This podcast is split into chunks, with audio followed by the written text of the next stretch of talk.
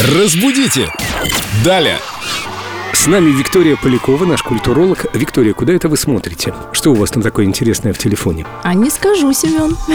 Группа Эльдо Радио ВКонтакте. Идиомы для Виктории Поляковой. Виктории пишут, у Виктории спрашивают на меда. Здравствуйте, расскажите про Морковкино заговение. Откуда оно взялось? Морковкино заговение. Заговение слышала, а то, что оно бывает Морковкино, я не знала. Я даже заговения не слышал. Хоть морковку-то вы слышали, Про Семен? морковку, да. Давайте поговорим о морковке.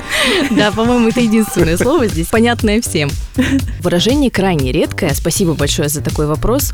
А означает оно время, которое, вероятно, неизвестно, когда наступит, а может быть и вовсе никогда не наступит. Слово «заговение» происходит от глагола «говеть». Это период перед постом великим. Есть еще разговение, то есть это уже а, после поста происходит. И, соответственно, есть последний день перед постом, когда, который еще называется мясным разговением. Так, когда а можно- морковка-то тут при чем? Морковка на самом деле появилась просто непонятно по какой причине. Там могла бы быть или свекла, или репа, или любой другой овощ. Но почему-то попала именно морковка в это выражение. Это элементарно. Но Что? когда мы готовим мясо, мы всегда э, обжариваем морковочку, лучок, добавляем туда это.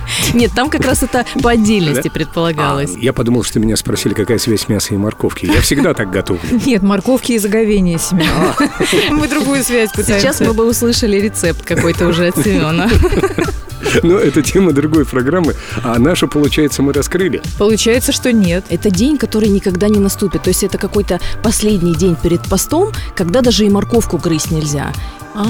Вот такой в нем посыл. Есть, например, э, мясное заговение, когда можно есть мясо последний раз перед постом, а есть вот морковки на заговение, когда после этого дня уже даже и морковку грызть нельзя, потому что начинается очень суровый пост. Это самый строгий пост, по-моему, предпасхальный. А рождественский не такой строгий. Морковку можно. И мандаринчики. Да, Мандаринчиковое заговение. Да, мне кажется, уже пора придумать новые выражения. Что ж, тогда всех с мандаринчиковым заговением. И вернемся к музыке. Разбудите! Далее!